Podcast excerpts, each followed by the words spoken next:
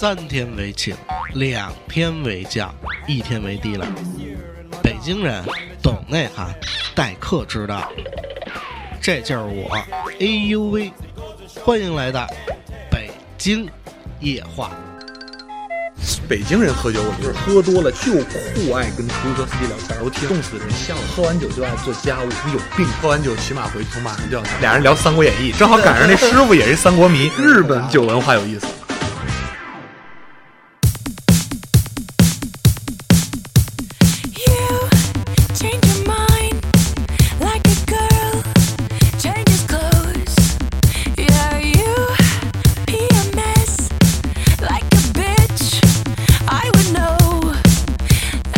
欢迎各位关注北京话，我是主播 UV。您所听到的是来自于荔枝 FM 九四四角音频道啊。我们上期请到了圈内比较资深的音乐人，混子，混子，混杂家。哈勃老师，哈勃老师，全名是哈勃利夫夫。哈勃利夫这名字特别好听，就是怎么念怎么像是一食品的这个代言人，是吧？没错，巧克力瓦夫之类的都是 都是一批，都是甜食。都是甜食的，一听了就是特别巧克力的那种感觉。对这是蒙古族的蒙语，对我出生那天是三月二十一春分，所哎以当时就想叫春天生的小孩儿，春天的孩子的意思。这是翻译过来的。对，，翻译过来，对，像哈伯利这三个字是春天的意思，然后夫是孩子的意思，孩子儿子的意思。，哎这一下我就学会两个单词了。对，非常多。你像乌兰夫，就是乌兰是红色，夫就是儿子，乌兰夫就是红色的孩子，啊啊，正好正好是那什么嘛。起名字全都是这么起吗？有这样起的。然后有很多就是你像就是拉人啊，就是太阳；太阳撒人啊，就是月亮；奥登啊，就是星星，大部分就是这样。Energy now's a dead battery. Used to laugh about nothing. Now you're plain boring. I 草原的名字它都是各种的天啊、地啊，对，这些东西都很多，对，完全就是情怀的东西。啊，很多情怀的东西，然后也有很多是因为蒙古国他们现在像多莱纳呀，就是歌者呀，啊就是唱歌的意思呀，都这样都会有。蒙古名字很多的，都很好听。就例如哈布利夫，对，哈布利夫 很好听的名字。一听这名字特别文艺啊。那我们今天跟大家聊聊这个有关酒，对，北京夜话嘛，夜里怎么能没有酒呢？哥喝点儿吗？现在哎，行，现在就现在就不喝了，我们要认真的做节目。比较专注一点啊。对，专注一点，因为我们考虑励志 FM 这么一个好的平台哎，我们怎么可能就因为喝点酒之后说乱话，把我们的节目毁了呢？这是不可能的。我们要尊重这个平台，尊重这个节目。哎，非常的官方说的。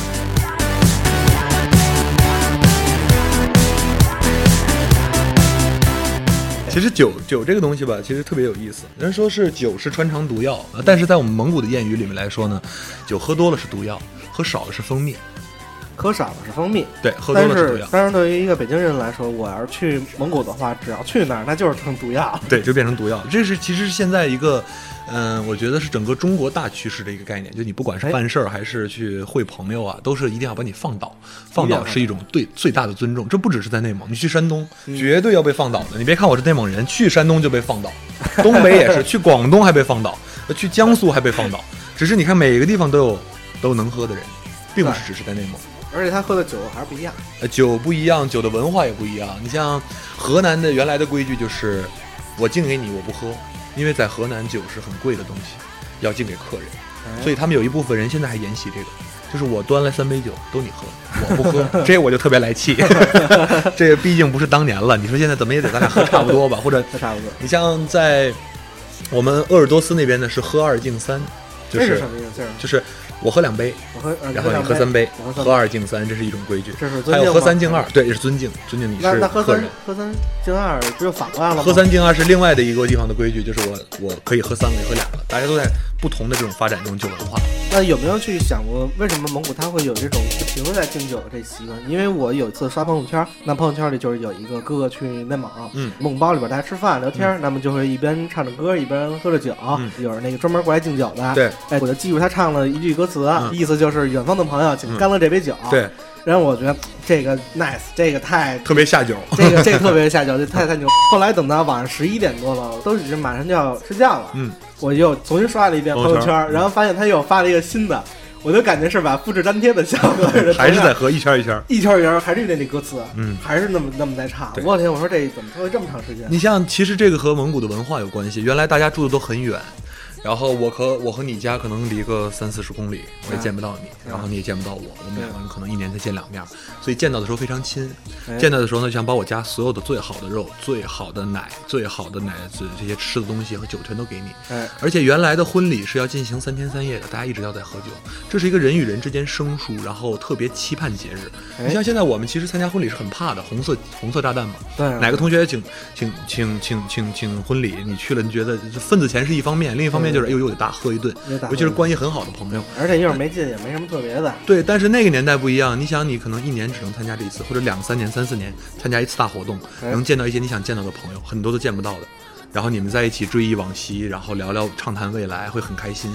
所以沿袭这个制度到现在，大家都是这种就是习惯我就是见面就得喝，见面要喝，然后而且喝就喝得通透。我把我的所有的感情放在酒里，然后呢，我们把我最好的歌舞展现给你，把我们最好的酒给你。那像现在这种就是全国各地的，哪怕全世界人都往那种扎，嗯呃，这也知道去哪儿得喝酒。那他们现在的这种喝酒，还跟以前一样那么其实我觉得倒还好，就是，嗯、你像现在我有外地的朋友去，然后我就会叫上我一帮小兄弟们，我们在蒙古包里头杀只羊，然后做个全羊宴，烤全羊，然后做做手把肉，请他来喝酒。如果这个朋友的酒量一般，我们就会制止，不会不会使劲的往下灌。哎，啊，有的时候呢，当然会带点脾气，因为有些人来了以后就说了，呵，这到了内蒙了，什么什么这个那个的啊对，哎，对，其实到了内蒙之后呢，我是有一个理论，就是你在北京有一斤白酒的量，嗯到内蒙的饭馆里就会有一斤半，因为你有歌舞伴着你。哎，然后你身边呢有一群豪爽的朋友伴着你。如果把你拉到牧区，嗯会有两斤酒的量，因为你喝到一斤左右的时候，你出去看着满天星空，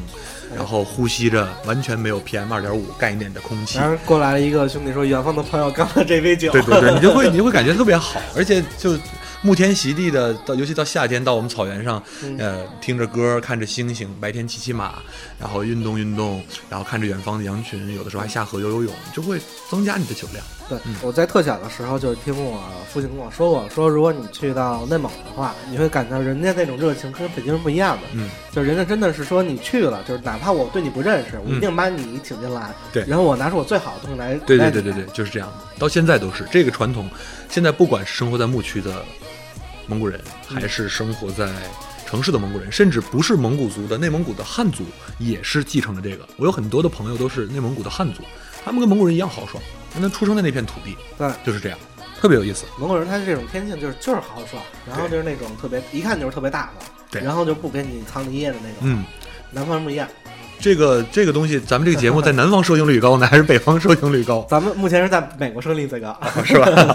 是，其实就是怎么说呢？南方人也有很豪爽的，但是呢，我觉得北方人和南方人最大的区别在喝酒这件事上，最大的区别是什么呢？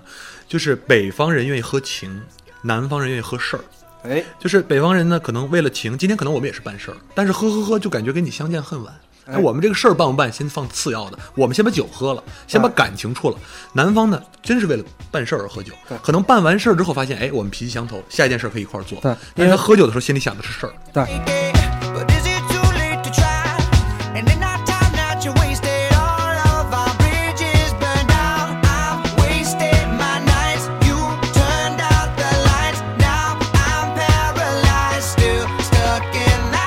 段时间我在学这个相面，嗯呃，相面里边有一个讲叫南跟北，北的话是看我们的这个额头，嗯，北方人的额头一般是偏向于比较饱满的。天庭饱满说就这个吗？对，就说的是这个北方人。南方人呢，看的是下巴，他的下巴一般是长得会比较好。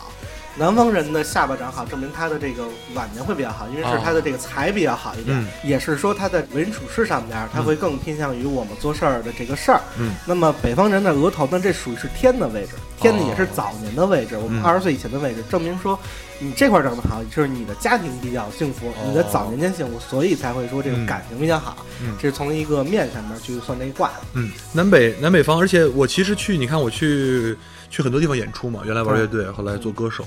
演出的时候，我发现就是南北方的文化差异呢，不只是体现在酒上，还有对于他们对于酒的这个问题的看待问题。你像哎北方，我们经常能看那种小老头儿，哎，就点花生米。喝点小烧，不管是北京的咱们胡同里的大爷，对对还是东北的那种大爷，对而山东那种老有那种老头喝点老头酒，对，那么南方相对这种老头酒比较少，但他们喝家饭酒，就像那种绍兴的黄酒啊什么。哎，你看，我们原来孔乙己也是吃点茴香豆，哎哎，喝二两酒，对，就这种东西特别有意思。那么北方呢，可能我觉得酒对他们比较重要的原因是因为御寒，北方太冷。对，那么南方呢，更多喝的是情调。你像上海喝点红酒啊，对对，喝点葡萄酒，喝点我们所谓的塞酒啊、香槟啊这样的，他们喝的更多的是一种情调。北方人喝的可能更多的是一种情怀。而且北京人喝酒，我觉得比较重要的一点就是北真正咱们所谓的老北京吧，其实心里都有一种皇城根儿下面的优越感，哎，还有一种当年我们是吧，哎，有的在骑的，哎些人，在骑的，哎在骑的，当年在骑，哎，对着这个我们的老城墙说：“呵，这当年啊，要不是怎么着，现在我不知道跟里头喝酒跟外头喝酒呢。”还有这种唏嘘。对，那么南方人呢，他们本身来说环境相对而言，环境好一点，他们就喝喝喝喝喝情情调啊，喝喝恋爱酒啊，这个是个很大区别。而且有时候南方，我们像成都这也属于是南方，那嗯他们那相对于这个地域比较是这个湿寒，对，湿寒导致的，而且好多是体力的这种搬运的对这种对对对对对所以他们要喝一些这种呃古酒这种的，喝的他得要这个一喝完之后身体才能强壮一点。对对对对对，本身就是特特特瘦特小的，是。对，这也是有关系的。呃，他们也有食疗啊、酒疗啊、大补的酒啊对，泡点什么呃鹿茸啊、虎鞭啊之类啊的。补酒好像南方也是相相对多。古酒非常多，我记得我小时候里边，我我就去过一次成都，那么在我八岁的时候，嗯当时的时候我们就是上山去峨眉山，呃，他们就是给我们建议说你要怎么怎么配这酒，我们就是在当地也去采，嗯啊选当地这些料，完回来之后做那白酒里边，我记忆特深的是有条蛇，哦，然后之后就一直搁在了我我当然也是小时候在四合院嘛，四合院的我的那个桌子上边，搁了十多年，一口酒没喝过，一直摆在那儿搁着，直到最后拆迁的时候，这个酒到最后也没喝。那最后现在酒在哪儿？还在吗？不在了，后悔，现在想起来就后悔了。这太这是，哎呦，这都多好啊！十多年，你还是亲自亲自见证十多年的补酒，哎，对，大补。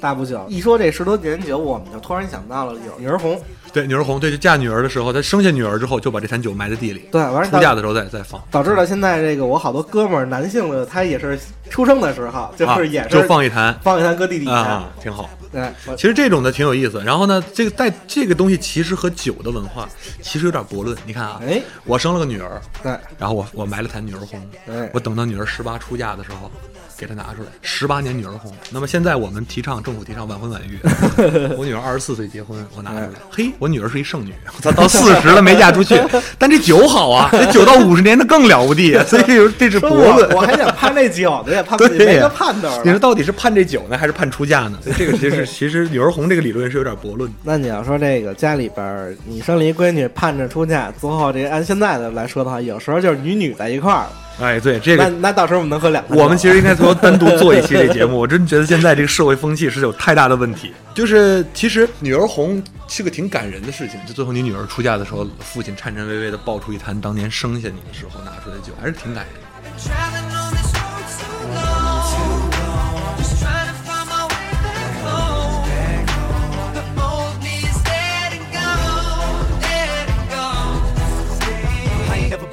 这两天也是兄弟，也是我从小的这个同学，嗯。他们家在北京的周边，还是六环左右，有差不多十七千亩吧，还是十一万？十七千亩，十一千亩可能是，那十一千亩这么大，就是我去他们家的时候，嗯。我说你带我转一转，嗯。他说今儿太晚了，你你你今儿我没法带你转，我说你还回不来。我说你还不局气，完事儿他们家自己有一条中心道是路灯，哦。就是两边路灯，我就从这头看看那边，我说这这牛逼，这家太大了，我拍张照片，哥就哥哥就拍了我肩膀，说你别拍了，你能看到的地方是我们的三分之一，哎我呦，操！太牛逼了！我说这太狠了，然后他最后就是传说中的地主，哎，就是传中地主，但是他们家就是这两天也是重新翻翻修，嗯完了从地里挖出来他当年出生的时候的那那坛出生时那坛酒。哎呦，那挺好的哎。对，完了他就是这两天说这坛酒不敢再放下去了，我怕哪天谁给我挖走了，那他结婚了吗？是不是应该结婚时候拿出来？马上就要结婚了，啊，那正好，正好是这给挖出来。对，非常不错，这非常好。南方相对于而言吧，比较适合，它那个也比较适合存酒。你说北方我们本来地就硬，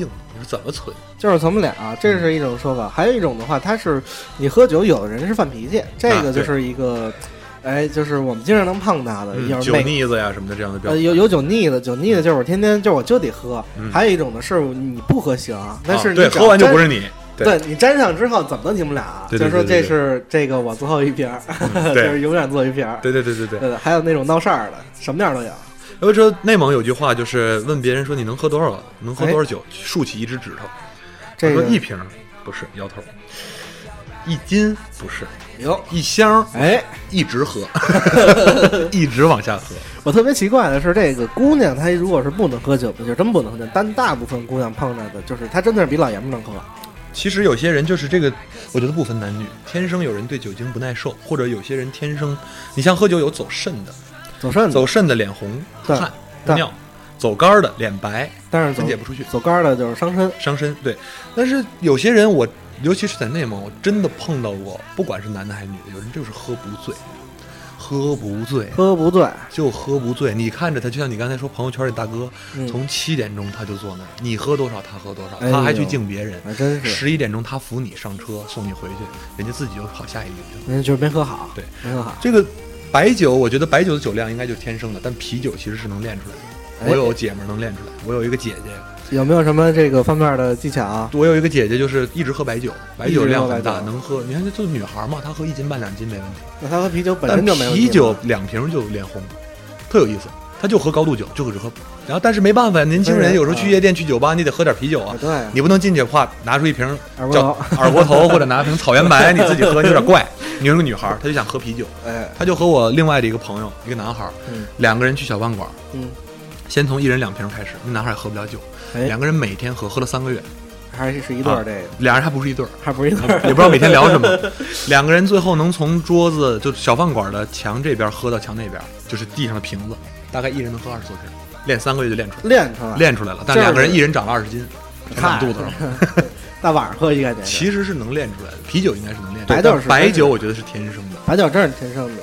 我见着是北京有好多老头他真的是不管你不是说这种解酒消愁，嗯也不是说那种咱哥俩喝，就是爱自己叼两口。不是对嗯。他就是兜里揣着，哎，对对对，就是我早上起来起来我先喝两口，嗯。完一会儿没事儿我再喝两口，对，下午晒太阳再喝两口，对对对对晚上睡前再喝两口。有一次，有一次我在小学门口，然后有一老头儿，应该是接孩子，这个就是接自己孙子。嗯，然后老头儿呢自己那儿没事儿闲的，我就跟他一直在喝，嗯。就是喝两口，呱呱两大口，进肚子之后也没反应，哎，就直接就搁那儿了。嗯。一会儿就是一瓶这么这么大的一瓶小二，小二，嗯。然后就是喝完了，嗯，喝完也不就别的东西，就干篮喝。就就跟那儿喝，就就喝完之后自己吧嗒嘴，然后一会儿又从另外一兜又拿出一瓶小孩儿，特特别咱们说前段时间网上有新闻，就是让他们家老爷子戒酒，结果从他们家各种地方都翻出来小二，哎他们家有能加起来能有六七十瓶小二，什么衣柜里头、马桶后边，就是就就这藏藏，就是藏，斗智斗勇。斗智斗勇，太能喝了这个。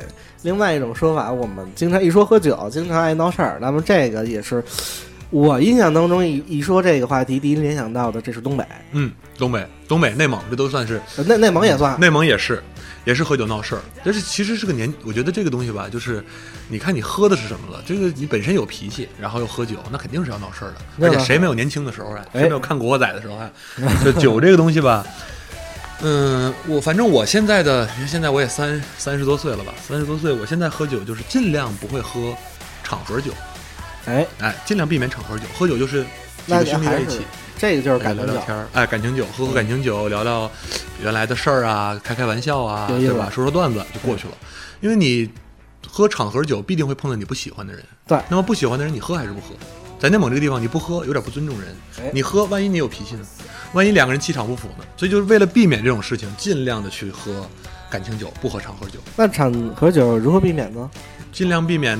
就是避免场合酒就是我不会喝啊，我不会喝，我今天开车了。啊。但是像我这样一报自报家门，内蒙呃蒙族，我又这么大个块儿，基本上也是躲避不了。啊那么还有一个办法就是什么？说吃头孢了，吃头孢是绝对不能喝酒，啊，头孢拉吃药，筋只要吃吃药吃头啊，最近感冒吃头孢嗯，那吃头孢喝酒就很有可能就挂了，所以就拿这个理由来挡一下。哎，呃，也是为了生活的艰辛，马上孩子又出世了，这场合酒 很多也避免不了。对对对，那大家也是可以学一招儿。对，可以学学一招用。用一说吃头孢，吃头孢就不要如果你的朋友说吃头孢，也不能，就千万不能喝酒嗯，很危险。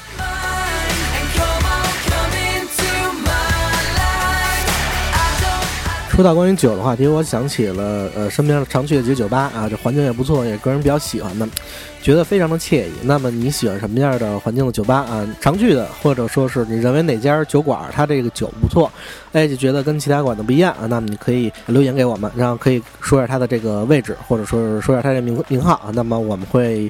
抽取几家，然后有时间的话会过去在你的这家酒馆跟大家开一期北京烟话节目。好了，呃，如果你是我们选中的这个用户的话，那么我们会送你非常精美的礼品。好，继续收听我们今天的节目。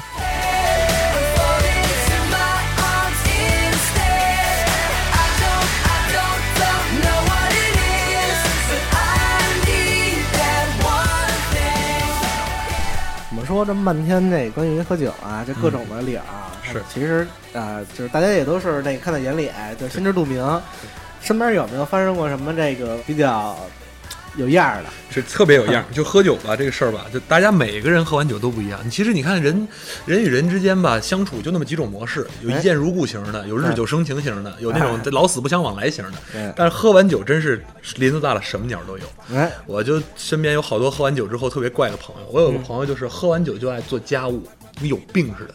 平时懒成一懒成一货，懒成一笔，然后就是在家什么都不干，然后就是超级宅。但只要喝完酒回家就干活，把家就自己就跟那一小时一千块钱的小时工似的，你知道吗？哇，那 相当利索。那他媳妇儿不得美，而且而且断片儿，对，而且断片儿。第二天早上起来，第二天起来窗明几净，不知道怎么回事儿，我亲眼见证过，就是就跟有病似的擦，疯狂的擦，然后收拾冰箱里的东西，还还有这种类型的按样规制，对，这是一种。完了，还有一个哥们儿就是喝多了就酷爱跟出租车司机聊天儿。我有一个哥们儿，曾经有一次喝多了，掏了。四百块钱拍给师傅，身上可能就五百了。说师傅你就绕着五环跑，咱俩就唠嗑，俩人聊《三国演义》，正好赶上那师傅也是三国迷，俩人从第一回从桃园三结义聊到后来，师傅困得不行，聊到 聊到那个聊到隆中队，你想中间聊多少？返你师傅真的我返你二百，你让我回去睡觉行不行？俩人聊天儿就酷爱聊天儿，还有那个就喝酒散德性那些咱就不说了。我但是内蒙有一些事儿是比较可惜哎，就是内蒙冷，冬天冷，好多人喝酒冻死，尤其是像我们业内的很多史蒙族的诗人啊。呃，乐手啊，喝多了，喝酒冻死，喝酒了以后身上特别热，他意识不到自己回家了。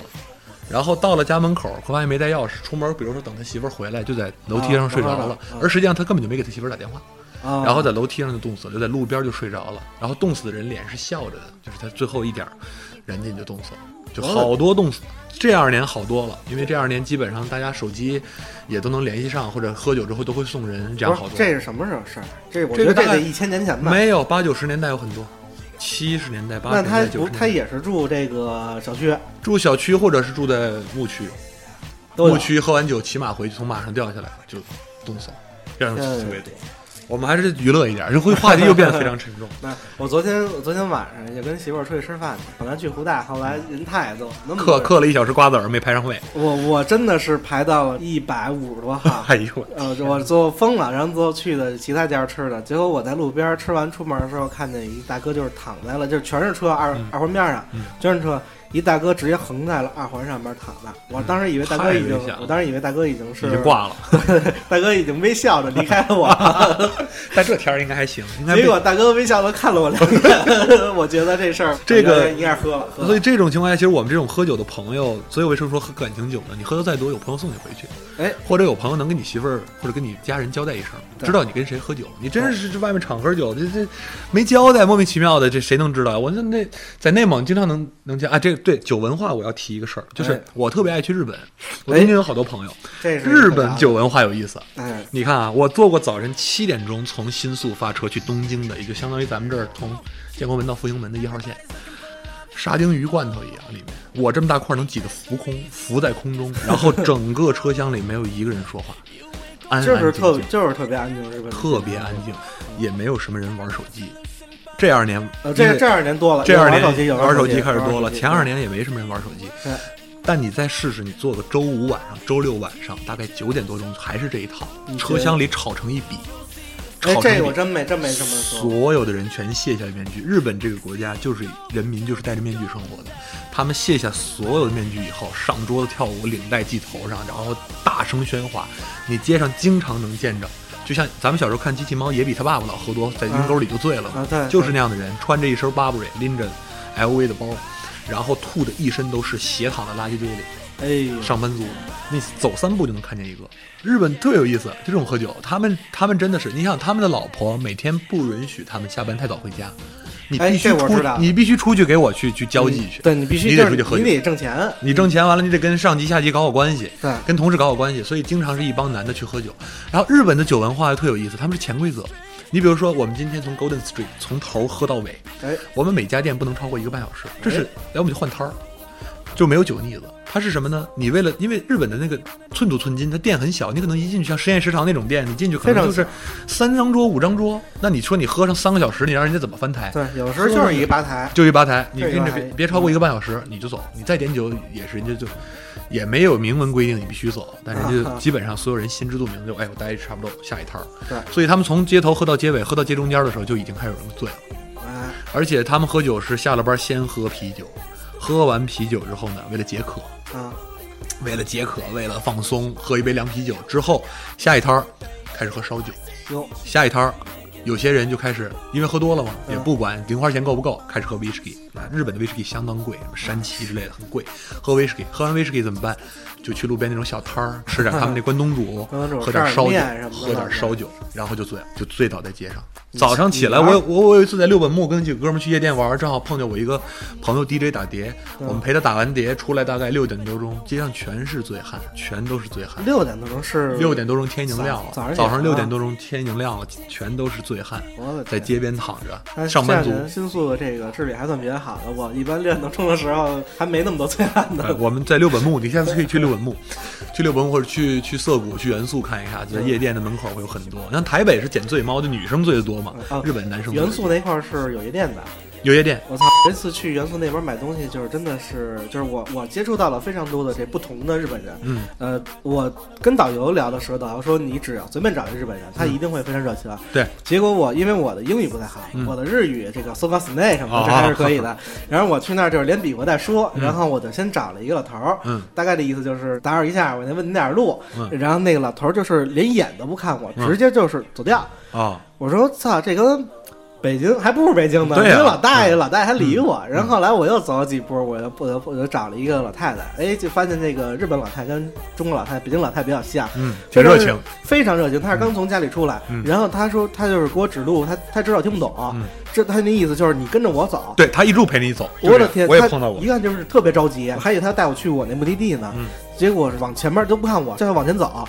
我在后边，我这小伙子我追不上他，我 跑着往他走。对，结果给我带了两个两个红绿灯之后，给我找了一家警察局，嗯，说你去这里吧对，他们能找，赶紧对，找你。看，就是这样，就我我我我有这种感觉，尤其是去小山村，它里面的人给你指路，真的是把你送到目的地，有的时候真的他说不清楚对，但是也是分人，你碰到那老头儿可能参加过侵华战争，哎或者可能是受到过什么。受过中国人中国人的侮侮辱之类的，这样的也会有可能。嗯但相对于来说，还是整体人的年轻人素质很高。你去哎跟他交流，就日本人的英语实在是太差了。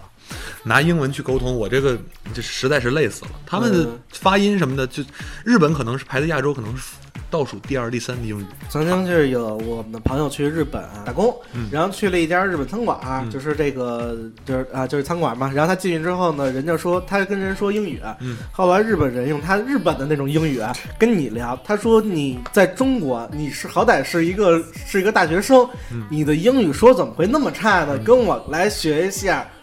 就 是他就日式的英语，日式英语就出来了，就说你们这太不中文，你听我的。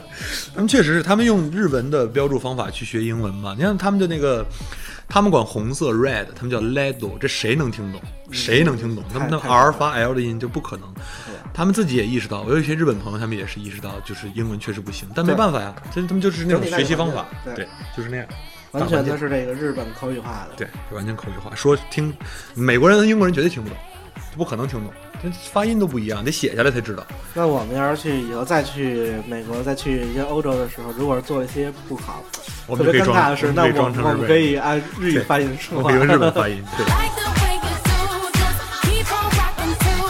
好，那我们这期就是到这里，好，非常感谢，哎呦，谢谢魏老师，谢谢魏老师，给机会我们在这儿聊一聊。聊一聊。嗯，那好了，那我们这期就到这里，拜拜拜拜。